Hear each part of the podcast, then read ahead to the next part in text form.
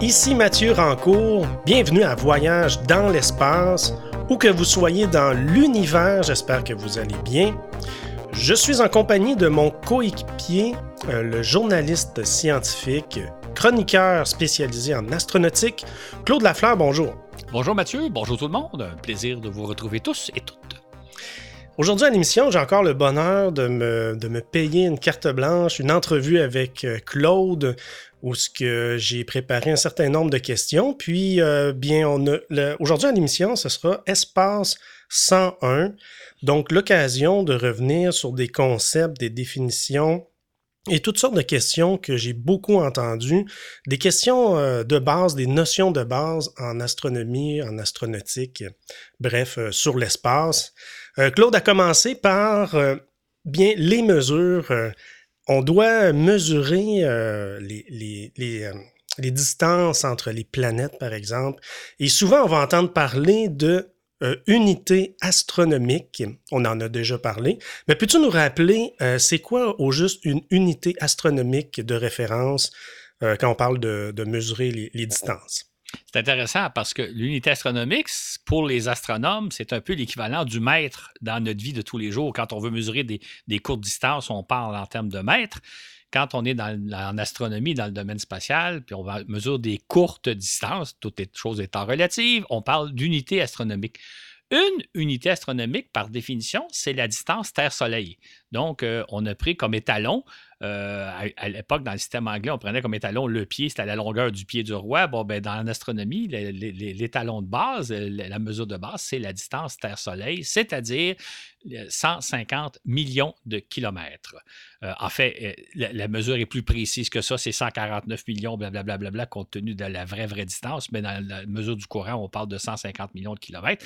Donc, quand on se promène dans le système solaire, on, peut, on mesure en termes d'unités astronomiques par exemple, la planète Mars qui se trouve à, peu près en moyenne à 225 millions de kilomètres de la Terre, ben, c'est à peu près une unité et demie astronomique. Euh, la sonde voyageur, pour donner une idée, hein, la mm-hmm. sonde voyageur 1 qui se trouve aux confins du système solaire, elle, elle se trouve à à peu près 167 euh, unité astronomique de nous, donc 167 fois 150 millions de kilomètres. Ça donnerait un gros, gros chiffre, mais quand on le réduit en termes d'unité astronomique, on dit 167 millions de kilomètres. C'est la distance auquel se trouve euh, la, sonde Voyageur 2. Euh, c'est ça. Euh, on parle aussi de, distance Terre-Soleil. Hein? C'est donc, dans le fond, c'est notre ça, exactement. On pourrait dire que Voyageur est à 167 fois la distance Terre-Soleil. Voyageur qui a mhm. été lancé il y a plus de 40 ans, il y a 44 ans maintenant. Et elle est à peu près aux confins du système solaire. C'est-à-dire que peut-être une petite notion qu'on peut, euh, si j'ouvre une parenthèse, un des problèmes qu'on a dans le domaine spatial, c'est qu'il n'y a pas de frontières. On, l'a vu cet été quand on a parlé de tourisme spatial. Où commence l'espace? Est-ce que c'est à, à 80 km d'altitude ou à 100 km? Il n'y a pas véritablement de frontières. En fait, moi, je dis que c'est un peu plus haut. Même chose pour le système solaire. On ne peut pas dire qu'il y a une frontière, le système solaire s'arrête à tel endroit. La définition qu'on a tendance à donner, c'est le Soleil souffle, le Soleil émet un vent solaire qui, plus on s'éloigne du soleil, moins il est intense. Il va arriver un moment donné où il n'y aura plus de vent solaire. On a tendance à dire voilà la limite du système solaire. Le problème qu'on a avec cette définition-là, c'est que le soleil ne souffle pas toujours avec la même intensité. Ce qui fait que pendant un bon bout de temps, les, deux sondes voyageurs, voyageurs 1 et 2, on parle aussi des Pioneers, euh, étaient parfois à l'extérieur du système solaire, c'est-à-dire au-delà de l'endroit où souffle le vent solaire, et parfois ils étaient à l'intérieur du système solaire parce que le soleil soufflait un peu plus fort. Mais grosso modo, on, on considère que la limite du système solaire, c'est autour de 150 unités astronomiques ou un peu plus, dépendamment de la puissance du soleil. Donc, ça nous donne une idée. Fait que retenez que l'unité astronomique, c'est donc la distance Terre-Soleil, 150 millions de kilomètres, et c'est l'unité pour parcourir des courtes distances en astronomie. On pourrait aussi utiliser le nombre de kilomètres, mais ça devient des, chiffres beaucoup trop gros très rapidement. Euh, donc, euh, l'unité plus courte serait unité astronomique. Euh, si on va aller maintenant avec des distances entre les étoiles, par exemple, bien là, on parle plus d'années-lumière. Peux-tu nous, nous, donner, euh, peux-tu nous représenter c'est quoi une année-lumière? Exactement. J'ai dit que l'unité astronomique, c'est un peu comme dans notre vie quotidienne, le mètre. On pourrait dire que les, années-lumière, c'est l'équivalent du kilomètre en termes astronomiques. C'est-à-dire que les, une année-lumière, c'est la distance que franchit un photon de lumière durant une année. Et un photon de lumière se déplace à la vitesse de 300 000 km à la seconde. OK? Une, euh, une année-lumière, c'est une distance considérable. Je disais tantôt que l'unité astronomique, c'est 150 millions de kilomètres. Une année-lumière, c'est 10 000 milliards de kilomètres. 10 000 milliards de kilomètres. Ou si vous préférez, c'est drôle parce que si vous divisez 10 000 milliards de kilomètres par 150 millions de kilomètres pour l'avoir en unité astronomique, vous obtenez le chiffre de 66 666 66666 unités astronomiques. OK, un drôle d'hasard. un drôle d'hasard. Donc, autrement dit, une année-lumière, c'est, si on arrondit un peu les chiffres, c'est 65 000 unités astronomiques, c'est 10 000 milliards de kilomètres. C'est une distance considérable. Euh, c'est drôle parce que la, la, plus proche étoile de nous, Proxima du Centaure, se trouve à un peu plus de 4 années-lumière de nous, 4,5 années, euh, c'est 4,5 années-lumière de nous.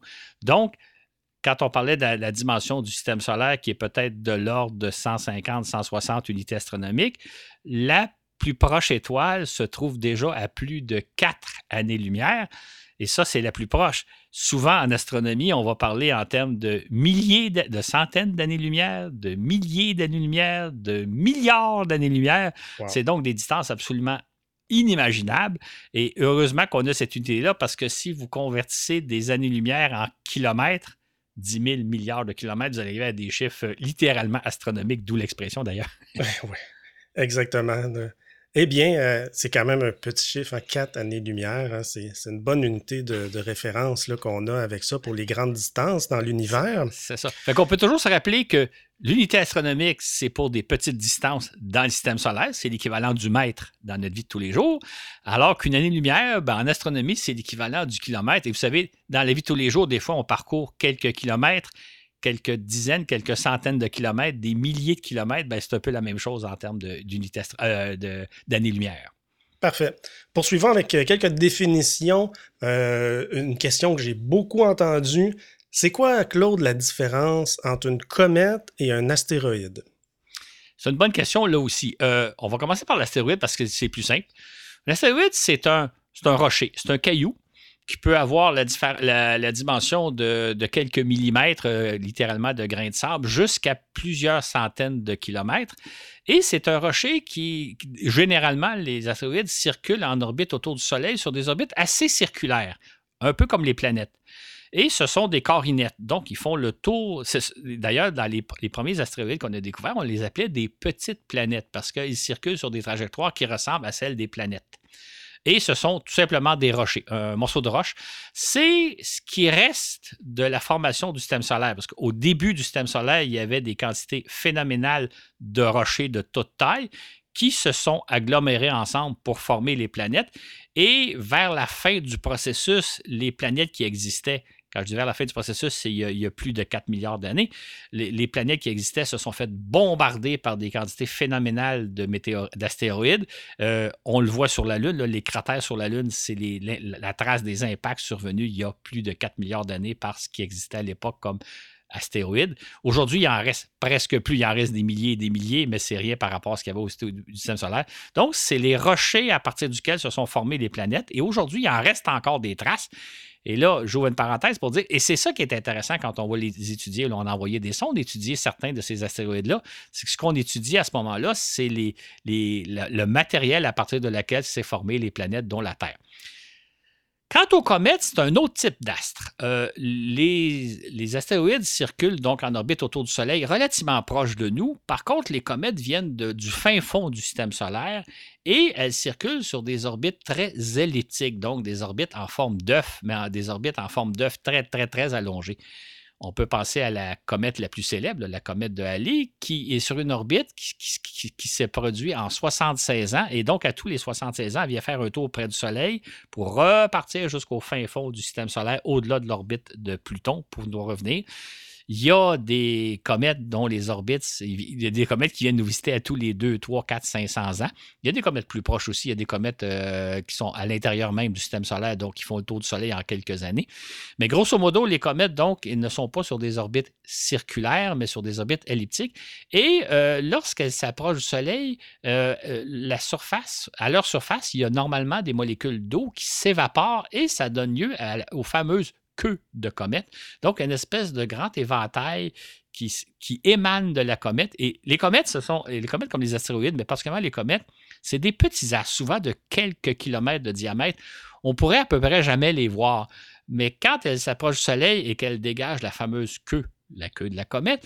Là, cette queue-là s'étend sur des millions de kilomètres. C'est une sorte de vapeur, c'est très, mince, c'est très peu dense, mais on la voit parce que grâce à la lumière du Soleil. Et donc, on repère les comètes grâce à leur queue parce que comme autrement, ce serait des astres à peu près invisibles. Ce qui fait que pendant des, millénaires, euh, on ne connaissait pas les astéroïdes. Les astéroïdes ont été. Le premier astéroïde a été découvert en 1801, donc on ignorait l'existence de ces petites planètes. Par contre, les comètes, elles, elles étaient connues depuis des millénaires parce que justement, à cause de leur fameuse queue, leur spectaculaire queue, les anciens les avaient repérées. Et comme ce sont des astres qui viennent nous visiter de temps à autre, certaines à tous les 76 ans, d'autres à tous les 50 ans ou à tous les 100 ans, c'était des astres imprévisibles. Fait pour les anciens, c'était signe de mauvais présage. C'était signe qu'il y a quelque chose qui se passait dans le ciel parce qu'il apparaissait soudainement une comète avec une queue monstrueuse et on associait souvent la, queue à la chevelure d'une sorcière, donc d'un astre maléfique. Bref, aujourd'hui, évidemment, on sait, on sait qu'il s'agit simplement d'un astre particulier, mais absolument pas dangereux. D'où l'idée que les comètes sont connues depuis très très longtemps parce qu'elles sont visibles grâce à leur queue, alors que les astéroïdes, il y en a des milliers autour de nous, mais on ne peut, pas les voir même avec des bons télescopes, fait, avec des télescopes hyper puissants, vous. Mais nous, avec nos télescopes ordinaires, euh, on peut à peu près jamais les voir parce qu'ils sont beaucoup trop petits. Et justement, il est question de. On, on, a une ceinture d'astéroïdes dans notre système solaire. Bien, peux-tu nous en parler de cette ceinture? Elle est située où? Ça représente quoi au juste? C'est une région assez intéressante, c'est que entre l'orbite de Mars et de Jupiter, on retrouve effectivement un nombre particulièrement élevé d'astéroïdes, euh, des milliers et des milliers, dont un qui est assez connu, qui est assez gros, qui s'appelle Cérès, qui est un astre qui, est plus petit que la Lune, mais qui s'apparente un peu à la Lune. Euh, là, on se pose une question par rapport à ces, à ces astéroïdes-là. Est-ce que c'est les débris d'une planète qui se serait formée entre Mars et Jupiter, mais qui aurait été disloqué à cause de la gravité de Jupiter, qui aurait été mis en morceaux à cause de la présence de Jupiter, ou est-ce que c'est l'inverse, c'est-à-dire c'est la matière qui aurait pu servir à faire une planète, mais la planète n'a jamais réussi à s'unir, à, se former à cause de la présence de Jupiter. Et pour l'instant, ça demeure un mystère. Donc, est-ce que c'est les éléments primitifs qui auraient pu servir à faire une planète? Et à ce moment-là, c'est intéressant de les étudier parce qu'on voit la matière qui, aurait pu servir à faire une planète, ou inversement, est-ce que c'est un jour une planète qui s'est formée et qui a été disloquée par Jupiter? Donc, on retrouve entre Mars et Jupiter des milliers et des milliers d'astéroïdes. C'est d'ailleurs là qu'on a commencé à repérer les premiers astéroïdes euh, au début des années 1800. Et, c'est ça, au début, hein, il faut savoir un détail amusant, c'est que lorsqu'on a découvert le premier, d'ailleurs, c'est Cérès le plus gros. Euh, Cérès à lui seul représente plus de masse que tous les autres astéroïdes de la ceinture d'astéroïdes. Euh, on l'a appelé comme étant la, la 8 ou 9e planète du système solaire parce qu'on la considérait comme une petite planète. Bientôt, on en a découvert une deuxième, un troisième, une quatrième, une cinquième, une sixième, une septième. Et là, on s'est dit, ben là, euh, le système solaire n'est pas composé de 6, 7, 8, 9, 10 planètes, mais de dizaines et de dizaines. On a créé une catégorie particulière. Il y a les planètes, celles que nous connaissons, et il y a les astéroïdes, dont Cérès et compagnie. Hum. Très intéressant. Et puis, pour revenir juste terminer avec les comètes, on les voit passer de façon euh, cyclique. Se pourrait-il, Claude, euh, qu'un jour, une comète percute la Terre? Absolument. Et c'est même probablement arrivé. En fait, c'est sans aucun doute arrivé plusieurs fois dans l'histoire de la Terre, depuis 4 milliards et demi d'années. Mm-hmm. Mais on a un exemple où on pense qu'une comète euh, relativement récemment a percuté la Terre. C'est le fameux événement de la Tunguska en 1908. Euh, peut-être que les gens sont au courant et ont entendu parler. C'est un événement un peu mystérieux. C'est que à l'automne 1908, si ma mémoire est bonne, euh, en Sibérie, donc euh, en, Russie orientale, il y a eu une, fabuleuse explosion dans l'atmosphère, une explosion qui a, ravagé, qui, a ravagé des milliers de kilomètres de forêt. Donc, les arbres ont été abattus sur des milliers de kilomètres. Et euh, on n'a pas beaucoup d'informations parce que c'est une région très peu habitée. Puis en 1908, on n'a pas les moyens de communication qu'on avait aujourd'hui. Euh, il y a des chercheurs qui sont allés quelques années plus tard, qui se sont rendus sur le site où est arrivé l'incident et n'ont pas retrouvé, par exemple, des traces, des morceaux d'un météorite qui serait tombé. Il semble, l'explication qu'on semble privilégier, c'est qu'une comète aurait pu rentrer dans l'atmosphère terrestre et elle aurait explosé à haute altitude, ben, peut-être à 10, 15, 20, 30, 50 km d'altitude, et le, le boom aurait jeté par terre des milliers d'hectares d'arbres, mais aucune trace ne, serait demeurée au sol. Donc, on n'a pas de trace. Mais... Fait c'est tout à fait possible qu'une comète euh, rentre dans l'atmosphère terrestre et explose. Euh, c'est un phénomène très peu fréquent parce que le seul exemple qu'on pense connaître, c'est celui d'il y a un peu plus d'un siècle. Euh, il faut savoir une chose, souvent les gens s'inquiètent, est-ce qu'un astéroïde pourrait percuter la Terre, est-ce qu'un météorite, est-ce qu'une comète pourrait percuter la Terre? Il ne faut pas oublier une chose, hein? les, deux tiers de la Terre, c'est de l'eau, hein, c'est les océans, donc il y a deux chances sur trois que ça arrive au-dessus des océans. Et ensuite, euh, même si ça arrive au sol, euh, les régions de la Terre, dans le fond, la Terre est très peu peuplée quand on y pense. Hein. Si, je pense à nous ici au Québec, il y a la vallée du Saint-Laurent où il y a quelques millions de personnes qui s'y installent, mais tout le reste du Québec est à peu près vide. Et même la vallée du Saint-Laurent, là, euh, il y a quelques grands centres urbains comme Montréal, mais si, une météorite tombe, si un astéroïde tombe sur Terre ou si une comète, il va tomber dans un champ où il y a à peu près personne. On, s'imagine que ça peut être terrible, mais en pratique, les probabilités sont très, très faibles qu'un astéroïde ou qu'une comète s'abatte au-dessus d'une zone habitée et cause des dommages. D'ailleurs, dans toute l'histoire de l'humanité, ce n'est pas encore arrivé. Ça pourrait arriver un jour, c'est pas impossible, mais c'est très peu probable. Effectivement. Euh, le problème d'une comète qui percute la Terre euh, dans l'océan, c'est que ça va provoquer euh, tout qu'un tsunami. un tsunami gigantesque. Hein? Oui, c'est ça. Mais c'est vrai. Sauf que quand on regarde ce qui se passe actuellement à la surface de la Terre, on est beaucoup plus menacé par les, ouragans, les feux de forêt, les inondations, les sécheresses. Et tout ça, c'est dû au changement climatique qu'on alimente par notre consommation. Si on regarde sur Terre le nombre de catastrophes qui arrivent, des catastrophes naturelles, mais un peu plus ou moins générées par nous, euh, c'est des phénomènes beaucoup plus importants et beaucoup plus dangereux qu'une éventuelle chute d'un astéroïde ou d'une comète, euh, qui sont très peu probables. Euh, si on devait. Tu sais, c'est une question de risque. Hein. les risques sont bien plus grands pour, notre comportement actuel qu'un débris qui viendrait de, l'espace lointain. C'est pas impossible, mais les probabilités sont nettement plus faibles. Effectivement. Bon, maintenant, Claude, c'est quoi la différence entre une planète et une étoile? Ça aussi, c'est une question intéressante parce qu'on on en a parlé souvent, mais grosso modo, on peut dire la chose suivante. D'ailleurs, on a des balados sur les étoiles qui nous décrivent les étoiles.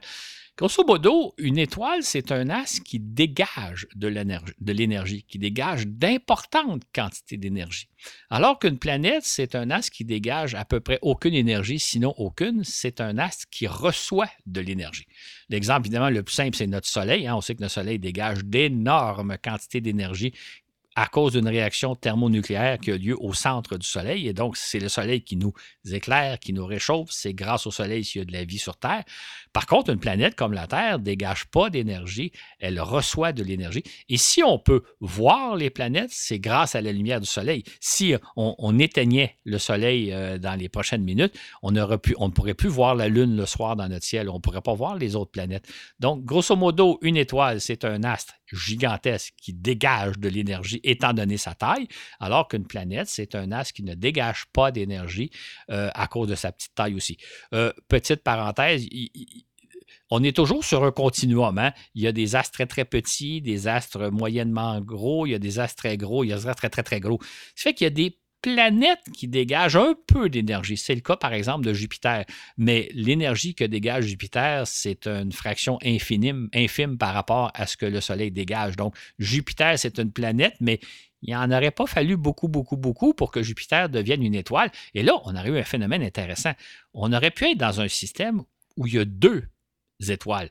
Le Soleil tel qu'on le connaît, et Jupiter, qui aurait pu être une petite étoile. Et nous, on aurait été entre les deux, ce qui fait que dans les nuits, on aurait eu probablement une étoile jovienne, l'étoile Jupiter, qui brillerait légèrement dans le ciel, alors que le, jour, on aurait eu le Soleil. Et ça, là, d'ailleurs, j'ouvre une parenthèse, c'est que la plupart des systèmes euh, stellaire possède plus qu'une étoile. Nous, là, on a une seule étoile, notre Soleil. On fait partie de l'exception dans l'univers. Très, très, très souvent, les étoiles se tiennent par deux, par trois, par quatre, par cinq, et autour de laquelle il y a des planètes.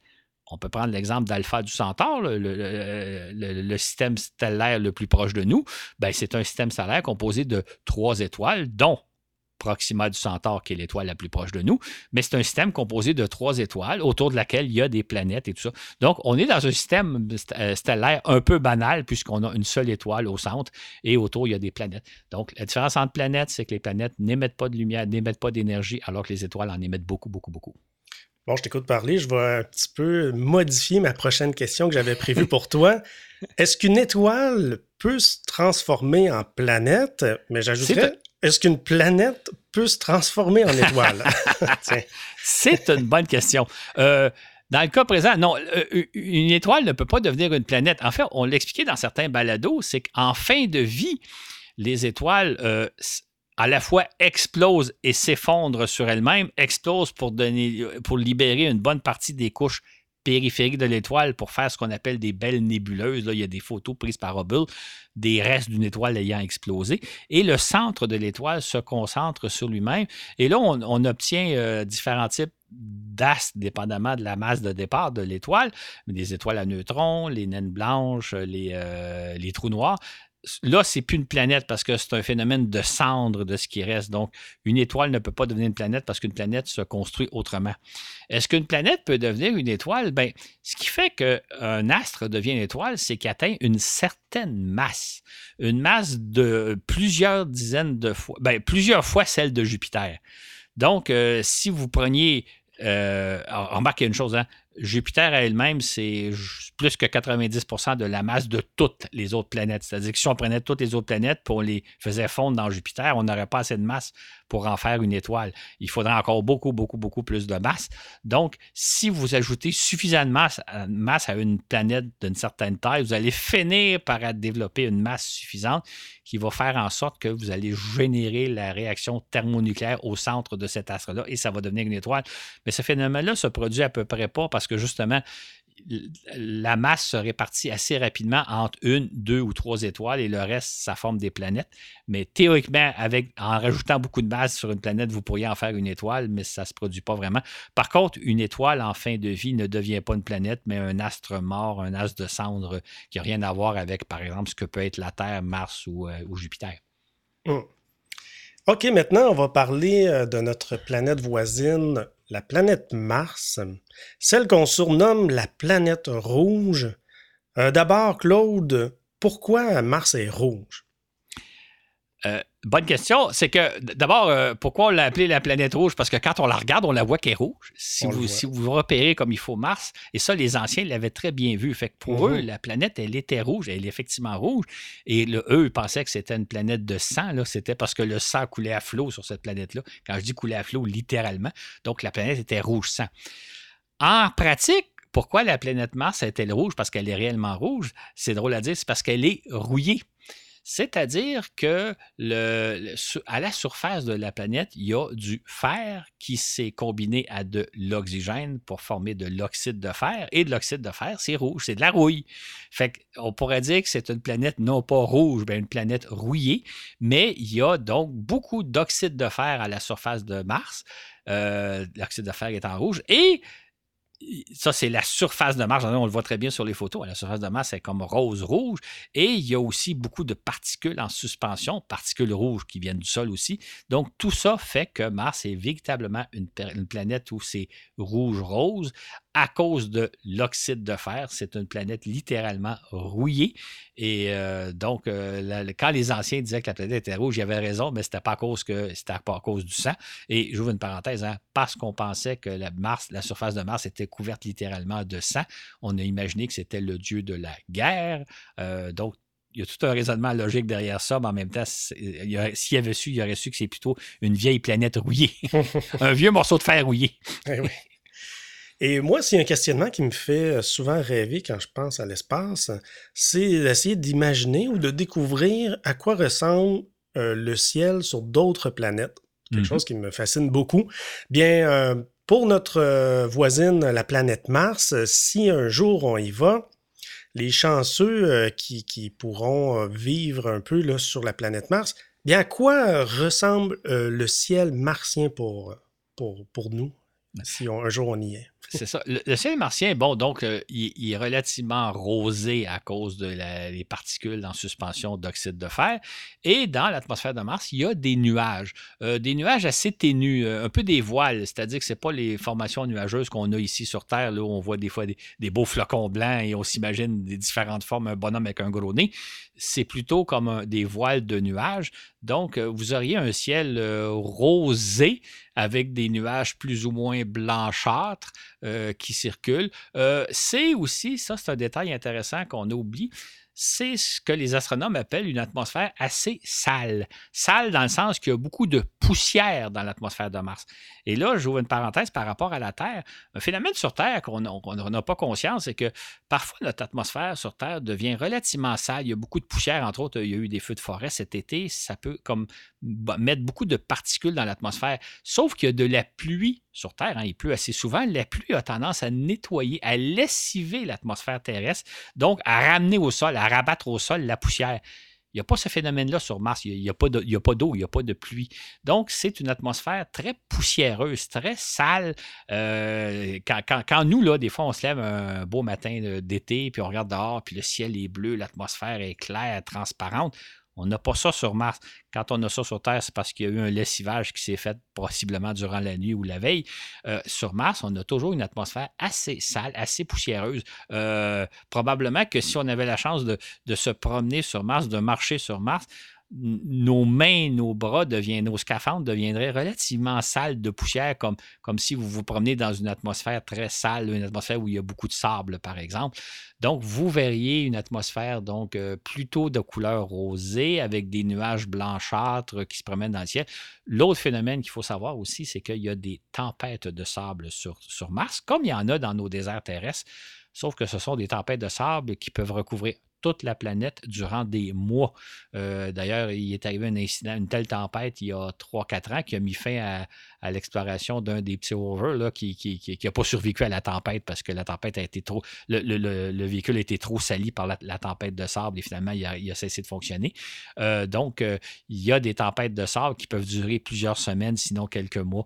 autrement dit, aller vivre sur l'atmosphère de Mars, ça ne doit pas être aussi agréable sur Terre, étant donné qu'elle n'est jamais lessivée et est toujours sale et parfois même des tempêtes de sable qui durent euh, des semaines, des mois. Mm-hmm. Et quand la nuit tombe, bien, je me demande bien quel genre. Ben, on a un ciel étoilé, j'imagine. Euh, on a droit à quel genre de, ciel étoilé, est-ce qu'on on revoit les mêmes constellations, je sais pas. Mais euh, bien, on peut apercevoir la Terre. À quoi ressemble la Terre vue de Mars? Deux, trois choses. D'abord, on, pour répondre à ta première, chose, il y a à peu près les mêmes constellations parce que par rapport à l'univers, on est situé à peu près à la même place. Le, le, point de vue n'aura pas changé beaucoup très, très, très, très légèrement, mais on aurait à peu près le même ciel. Qu'est-ce qu'on verrait de la Terre? Ben D'abord, euh, il, y a des sondes qui, effectivement, on s'est posé cette question-là, il y a des sondes qui ont photographié, la Terre vue de Mars. Ben, vue de Mars, d'une part, la Terre, c'est un as surtout blanchâtre. On parle beaucoup de la planète bleue, mais vous savez, quand on a des photos de satellites météo qui nous montrent l'ensemble de la Terre ou les photos que les astronautes ont prises depuis la Lune, en gros, en grande partie, je dirais à quoi? À 80% l'atmosphère terrestre est blanche, elle est couverte de nuages. Il y a beaucoup, beaucoup, beaucoup de nuages, beaucoup plus que ce qu'on imaginait avant l'ère spatiale. Donc, la Terre apparaît surtout comme un point blanc. Euh, la Terre est un peu difficile à observer parce que c'est un peu comme Vénus. Quand vous êtes sur Mars, la Terre se trouve toujours près du Soleil et non pas à l'opposé du Soleil. Euh, comme Vénus. Vénus, on, peut seulement l'observer comme étoile du matin ou étoile du soir parce qu'elle est toujours relativement proche du Soleil. Donc, pour les Martiens, ils peuvent, s'il y avait des Martiens, ils auraient sûrement repéré l'existence de la Terre. Surtout que la Terre est deux fois plus grosse, euh, trois fois plus grosse que Mars, donc ils l'auraient vu.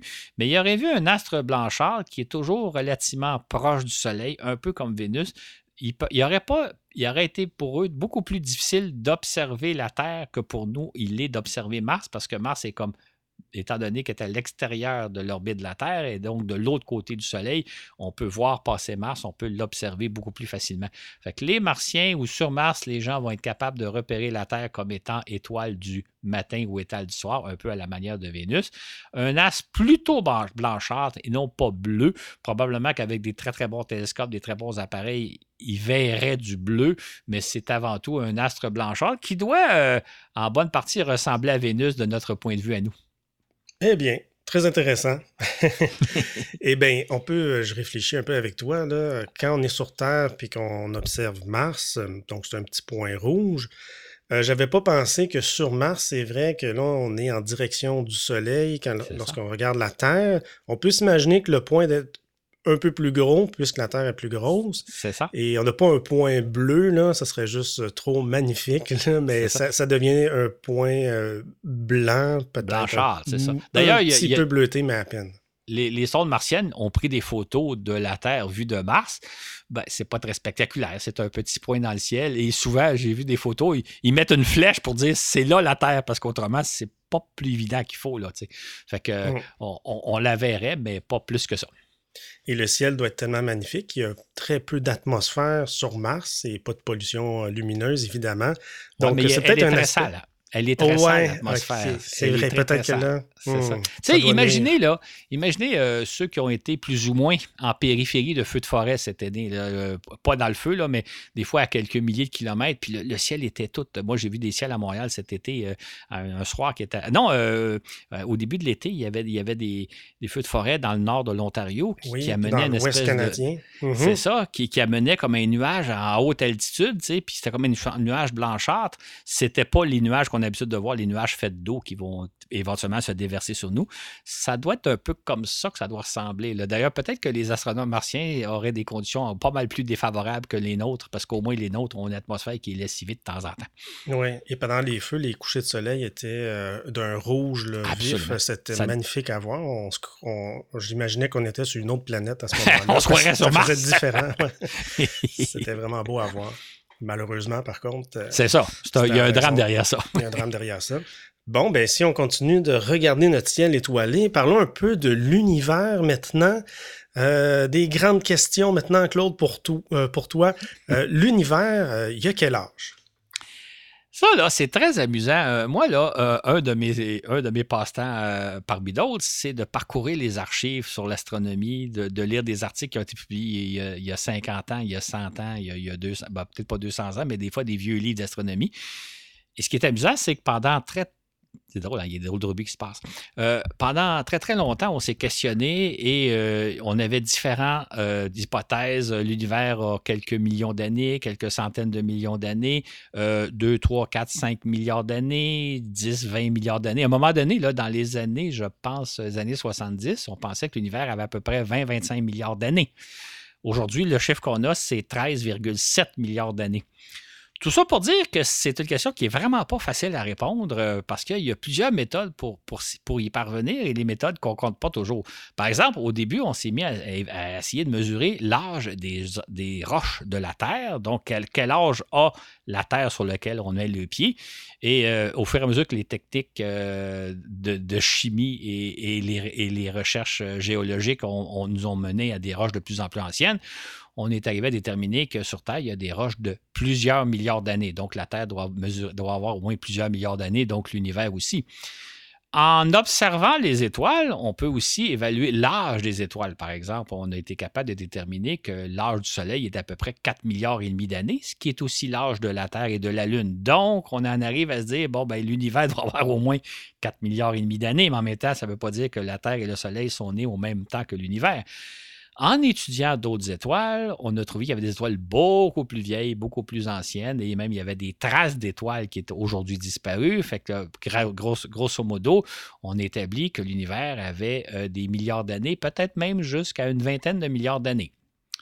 Maintenant, il y a une autre façon de s'y prendre, et on en a parlé dans un balado, c'est euh, M. Jacques Lemaître qui euh, a mis en, qui a fait naître le concept du Big Bang, c'est-à-dire que dans les années 20, Edwin Hubble, celui de, qui porte le, télescope porte son nom, a, lui observé que les galaxies s'éloignaient toutes de nous, a observé que l'univers était en expansion, et c'est donc Jacques Lemaitre qui, a fait sortir le phénomène que l'univers est littéralement en expansion. Donc, imaginez un, ballon qui grossit, qui grossit, qui grossit. C'est ce qu'on observe. Fait que Lemaitre a dit, ben, si on fait le processus inverse, si on rapetisse le ballon à la même vitesse qu'on l'observe grossir, on va arriver un jour à un endroit où l'univers va être une seule particule infiniment petite.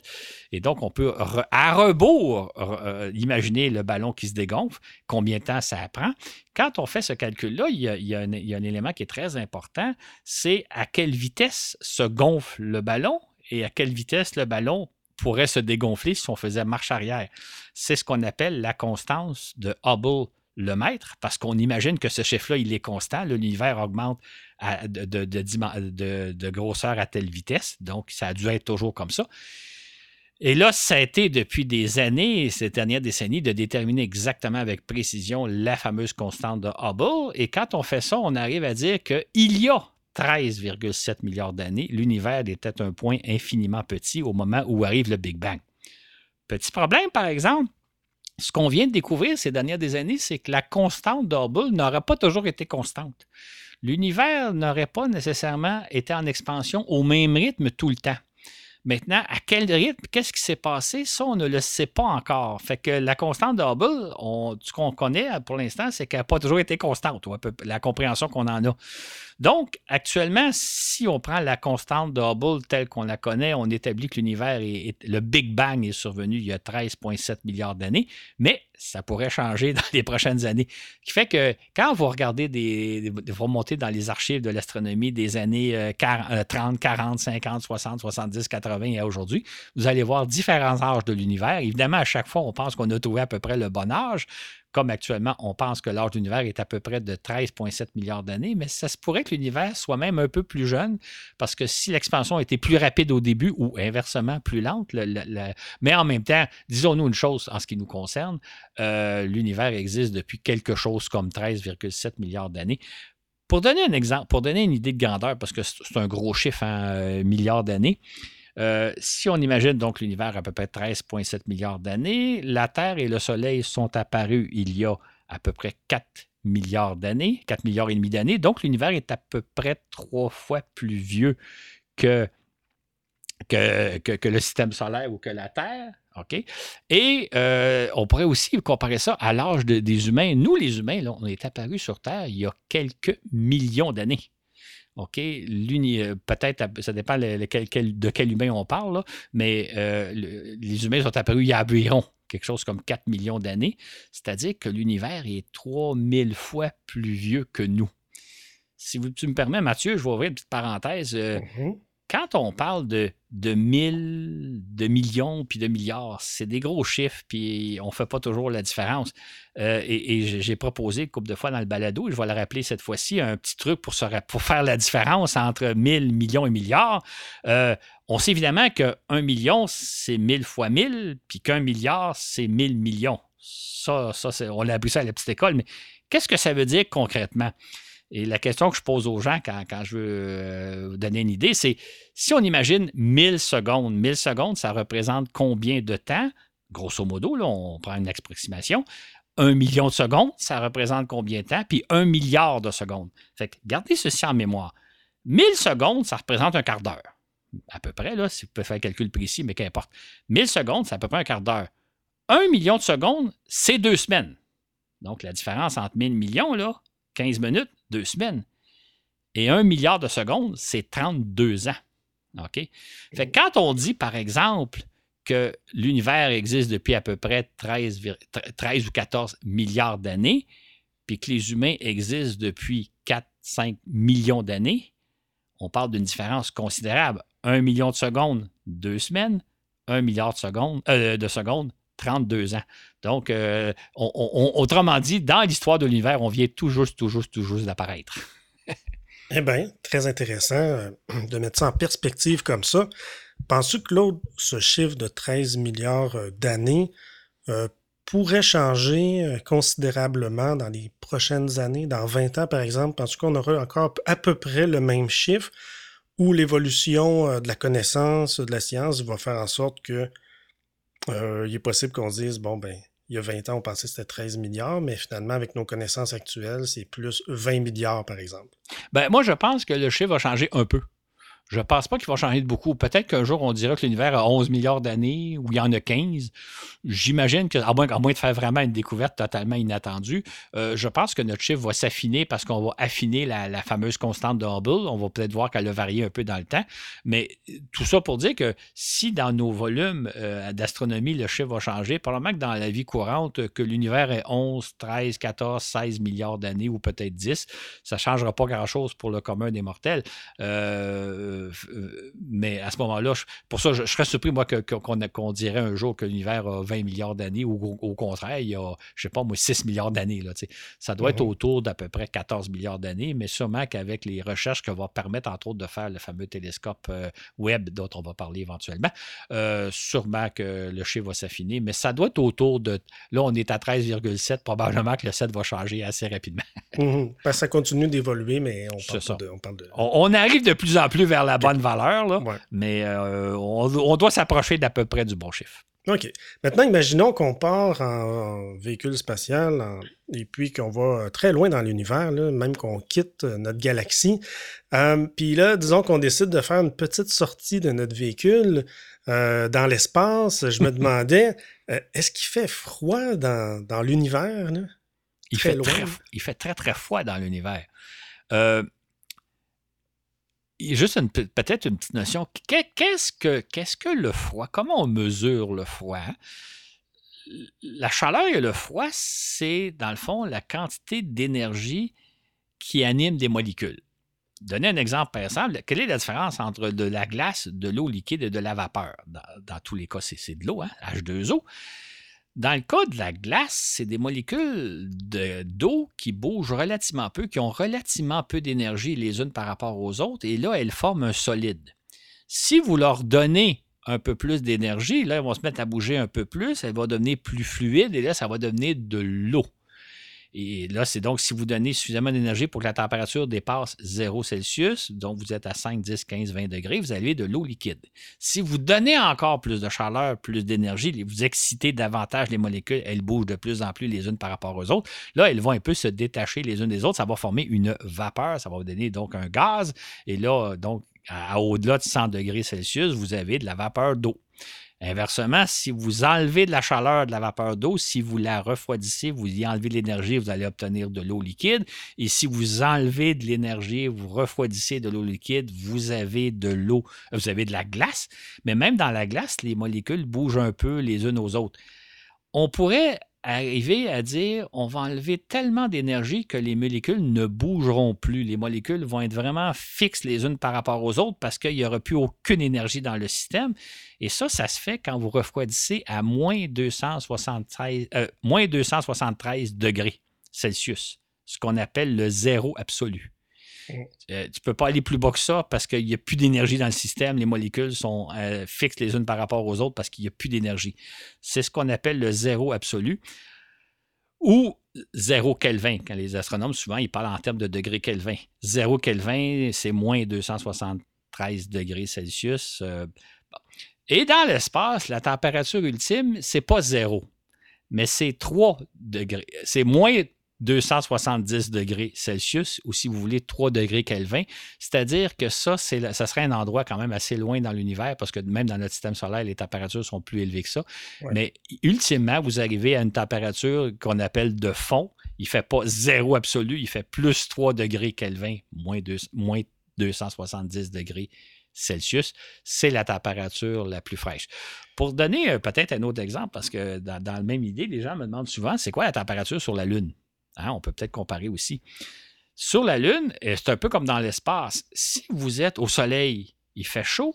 Si vous êtes à l'ombre, il fait froid. Par exemple, un astronaute en scaphandre, si, mettons, il regarde le Soleil, donc face à lui, c'est le Soleil, son scaphandre, sur la Lune, il est à plus 127 degrés Celsius, donc très, très chaud. Mais son dos, son dos est à l'ombre. À l'ombre, il fait moins 280 Celsius, littéralement. Hmm. Fait que dans l'espace, c'est un peu la même chose. Si vous êtes, par exemple, si vous êtes en orbite du côté de la Terre, euh, autour de la Terre. Si vous êtes du côté du Soleil, il fait probablement quelque chose comme plus 125 degrés Celsius, mais quand vous êtes à l'ombre de la Terre, de l'autre côté, il fait moins 200, quelque chose comme moins 250, moins 280. Donc, euh, plus vous vous éloignez du Soleil, plus il fait froid, dépendamment de est-ce que vous êtes éclairé par le Soleil ou non, il fait froid. Les températures sont extrêmement variantes, mais c'est quand les astronautes marchaient sur la Lune, euh, ils faisaient l'expérience, ils se mettaient un bras au Soleil et un bras à l'ombre et il disait il fait vraiment froid à l'ombre. Ou euh, à un moment donné, il travaillait à l'ombre du module lunaire. Puis il disait je ne peux pas travailler trop longtemps à l'ombre du module lunaire. Je finis par avoir très très froid. Même le froid traverse mon scaphandre. fait euh, la température, donc autrement dit, retenez que dans l'espace, il fait extrêmement froid, surtout si vous n'avez pas bénéficié de la chaleur du soleil. Et quand on se trouve très très très très loin de toute étoile, donc euh, quelque part entre deux galaxies, où il y a une température de fond de l'ordre de moins 270 degrés Celsius, ou si vous préférez, 3 degrés au-dessus du zéro absolu. C'est très, très froid. Eh bien. il y a euh, probablement, peut-être donner du détail, il n'y a probablement pas beaucoup de machines qui pourraient fonctionner à ces températures-là. si on voulait envoyer une sonde intergalactique, on serait confronté au fait que la sonde va être soumise à des températures terriblement froides. Probablement que, en tout cas, techniquement, aujourd'hui, on ne serait pas capable de, construire des machines qui seraient capables de fonctionner dans un environnement où la température est de 3 degrés Kelvin. ah oui. C'est intéressant parce que jusqu'à maintenant, nos sondes ont voyagé dans le système solaire et le, Soleil euh, chauffe une bonne envoie son énergie dans une bonne partie du système solaire et on peut en, en bénéficier. donc, comme tu dis, il y a une très grande différence euh, s'il n'y a pas d'atmosphère euh, entre être au Soleil ou à l'ombre. Mais tout de même, le Soleil, lui, il réchauffe le système solaire. Mais si on va aller encore plus loin, ben la, faible température va devenir un élément à considérer, puis ça va devenir Plus on s'éloigne, plus il fait froid. exact, oui.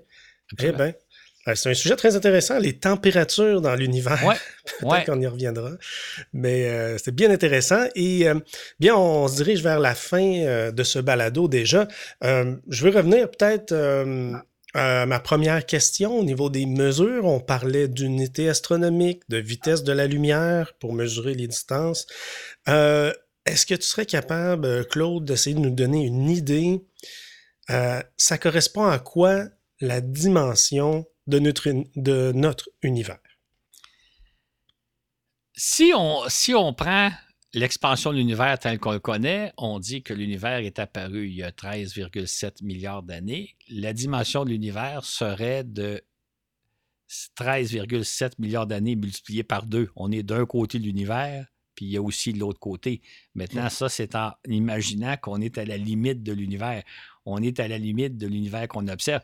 Partout autour de nous où on observe, on va voir des. On pourrait voir jusqu'à 13,7 milliards d'années. Donc, c'est la distance donc, des années-lumière. On pourrait voir jusqu'à 13,7 milliards d'années-lumière de nous. Maintenant, là, on est dans le. comment, comment, comment, expliquer ça? C'est qu'on on voit ça en termes terrestres, nous, là, on voit des distances, tout ça, mais l'univers n'a pas vraiment comme de frontières. Il n'y a pas un endroit, mettons, là, vous arrivez à 13,7 milliards d'années-lumière et là, vous faites un pas de plus, puis vous êtes plus dans l'univers. On, est dans un monde totalement différent de ce que nous, on imagine. Pour donner une analogie qui est, un, peu, euh, un peu faible, mais c'est un peu comme si quelqu'un disait Je fais le tour de la Terre. Je pars d'un point puis je vais finir par arriver à la limite. M'arriver, il y a quelque part, la Terre va arrêter. Mais comme la Terre est un cercle, ben, vous pouvez tourner éternellement autour de la Terre. Mais les anciens pensaient que la Terre avait une limite puis ils ont raison, dans le sens qu'on sait que la Terre, c'est une sphère qui mesure 12 euh, 750 km de diamètre. Mais si vous êtes à la surface de la Terre et que vous naviguez, naviguez pour arriver jusqu'au bord de la Terre, vous allez faire le tour infiniment de la Terre. C'est un peu ça l'univers. Fait les objets les plus loin qu'on peut voir théoriquement, parce que ce n'est pas tout à fait le cas, mais on ne rentrera pas là-dedans, théoriquement, ils seraient à 13. bon, disons-le même. Les objets les plus loin qu'on peut voir sont de l'ordre d'à peu près 13 milliards d'années-lumière de nous, mais ça ne veut pas dire que l'univers mesure 13 milliards d'années comme on peut faire le tour de la Terre tant qu'on veut. La Terre a une certaine dimension. Dans le cas de l'univers, c'est un peu le phénomène inverse, si je peux dire. Fait que, disons que l'univers qu'on peut observer a de l'ordre de, 13 milliards de kilomètres, d'années-lumière de dimension. Mm-hmm. Mais c'est dans toutes les directions. Vous regardez en haut, en bas, à gauche, euh, vous allez voir jusqu'à 13 milliards d'années-lumière des, galaxies. Et on ne sait pas vraiment où on est situé dans ce vaste univers. C'est euh, ça. D'ailleurs, juste peut-être ouvrir une parenthèse, on, va, on va diffuser bientôt un balado sur le télescope spatial Webb qu'on va lancer. D'ailleurs, le balado va être diffusé à peu près au moment du lancement. Fait que la date du balado est incertaine parce que la date du lancement, actuellement, le, lancement du télescope, à l'heure où on se parle, est prévu pour le 31 octobre. Ce sera probablement plus vers la mi-novembre. Mais juste pour dire que ce que je veux surtout dire, c'est que le, télescope Webb, qui est quelque chose comme 100 fois plus puissant que Hubble, va être capable d'observer les objets les plus lointains qui sont dans l'univers et des objets, donc les, galaxies primitives, qui sont au-delà de 13 milliards d'années-lumière de nous. On n'est pas encore capable d'observer ça avec Hubble. Hubble n'est pas tout à fait assez puissant. Avec Webb, on va observer les premières galaxies, les objets les plus lointains qu'on peut imaginer, et ces objets-là se trouvent à plus de 13 milliards d'années-lumière de nous, ce qui est une distance considérable. Hein, quand, je vous parlais tantôt de la différence entre millions et milliards, passer à des millions d'années-lumière puis des milliards d'années-lumière, c'est vraiment pas la même chose. Hum. Très intéressant. Eh bien, ben, ça met fin à ce balado. sinon, bien, euh, ça a été bien intéressant de t'entendre euh, sur des, questions plus. Euh, on est retourné un petit peu à la base avec des questions plus simples. C'est ce qui est bien dans notre balado. On a parfois des invités sur des sujets beaucoup plus complexes et très pointus. Et même toi, quand tu produis tes fascicules, c'est des fascicules parfois qui couvrent de façon très large un sujet. Aujourd'hui, on est revenu plus à des questions de notions de base. Puis je savais que ça allait être très intéressant de t'écouter écouter, euh, y répondre. Là, et, c'est important, hein, on, prend pour acquis souvent, euh, c'est vrai aussi dans les domaines où moi je suis moins familier puis que j'entends des experts qui prennent pour acquis que tout le monde sait très bien telle, telle, telle chose. En pratique, il y a plein, plein de choses qu'on ignore ou qu'on ne sait pas très bien. Et c'est le fun, des fois, d'expliquer des notions de base. C'est important de le faire. Fait que je suis content que tu aies eu cette idée-là parce que c'est. On n'est jamais trop informé. C'est-à-dire, par exemple, quand on parlait de la différence entre qu'est-ce que c'est qu'une unité astronomique puis des années-lumière, ben, c'est important de se le rappeler puis de comprendre des choses parce qu'à un moment donné, on finit par, par, prendre pour acquis que tout le monde connaît la notion.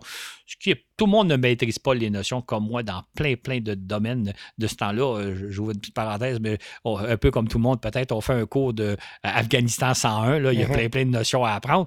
Il faut parler des notions de base et je suis content qu'on l'ait fait. Puis euh, si les gens ont apprécié, ben, c'est bien qu'ils nous le disent parce que ça, permet de revenir de temps en temps sur des notions puis dire, ben oui, voici. En même temps, hein, les balados qu'on fait permettent d'élargir les notions. Puis après ça, on revient en disant, par exemple, quand je parlais de, Mars, puis que l'atmosphère de Mars est très sale, que, contrairement à celle de la Terre, elle n'est pas lessivée, ben ça, c'est, on en a parlé dans le balado sur qu'est-ce que ce serait que de vivre sur Mars avec un expert français de, de la planète Mars. Donc, il y a des notions comme ça qu'on peut reprendre. Exactement. On espère que vous avez apprécié euh, ce balado. Merci Claude pour cette excellente émission. Merci Mathieu, puis merci à tous nos Patreons qui nous appuient. C'est très important. Ça nous fait, ça nous, c'est très très important pour nous. Tout à fait.